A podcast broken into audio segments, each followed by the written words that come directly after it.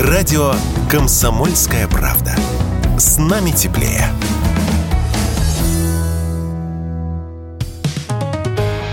«Экономика» на Радио КП. Здравствуйте, дорогие радиослушатели! В эфире наш ежедневный обзор самых интересных экономических новостей. И что может быть интереснее в наше время, чем обсуждение потолка цены на российскую нефть? Уж 5 декабря близится, а в Европе согласия нет. Именно в следующий понедельник должно вступить в силу эмбарго на морские перевозки нефти из России. Западным компаниям будет запрещено оказывать услуги по транспортировке, технической поддержке и страхованию кораблей, перевозящих российскую нефть, если она продается по цене выше некого ценового потолка. Если же нефть продается не дороже этого лимита, то без проблем. Можно и страховать, и перевозить куда угодно, и вообще все. Однако с этим самым потолком вышла заминка. Западные страны никак не могут договориться о предельной цене на российскую нефть. На прошлой неделе прошли очередные консультации, которые снова закончились ничем. Большая семерка предлагает цифру в 65-70 долларов за баррель, а Польша, Эстония и Литва считают, что это слишком много. На этой неделе обсуждение продолжится. Почему же нефтяной вопрос стал камнем преткновения? Много интересного на этот счет нам рассказал и разложил все по полочкам директор Института социально-экономических исследований финансового университета Алексей Зубец. Дальше передаю с его слов. Дело в том, что есть две основные группы, которые не могут между собой договориться. С одной стороны это поляки, эстонцы, литовцы и американцы, которые заинтересованы в наибольшем давлении на Россию. С другой стороны есть группа, заинтересованная в сохранении российского экспорта нефти. Это Венгрия, Словакия, а также страны, которые владеют большими танкерными флотами, например, Кипр, Греция, Мальта. Они заинтересованы в том, что если и вводить потолок, то на высоком уровне, и к России, чтобы никаких очень серьезных ограничений не применяли. Потому что если ввести потолок, то этим самым владельцам танкеров придется отказаться от перевозок российской нефти, ведь Россия следовать этому потолку не собирается. То есть они потеряют бизнес. Плюс к этому есть страны, которые собираются получать российскую нефть по трубопроводу.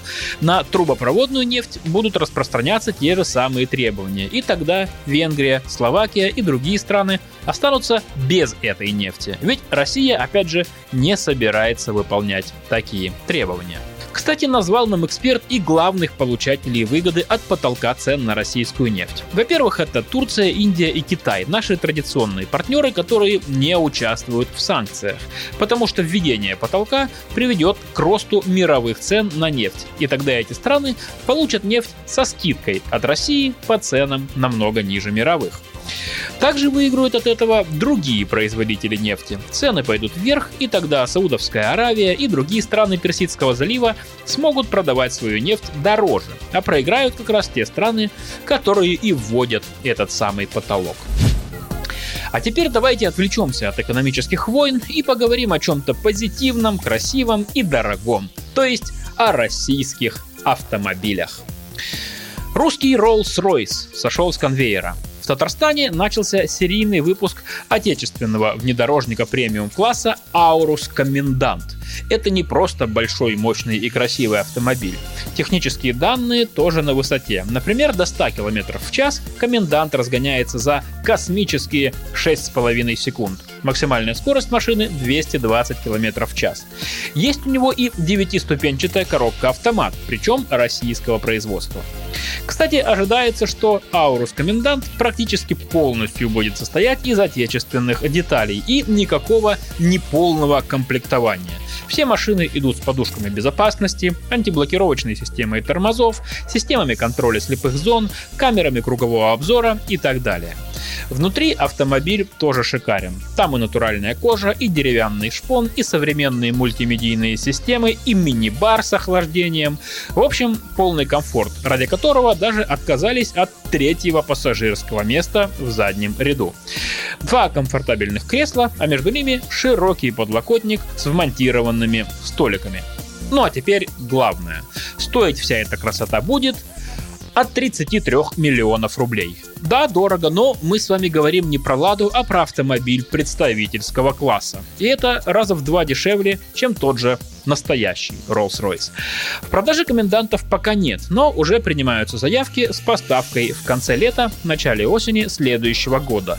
По планам производителя в год будут выпускать до 5000 машин. «Экономика» на Радио КП.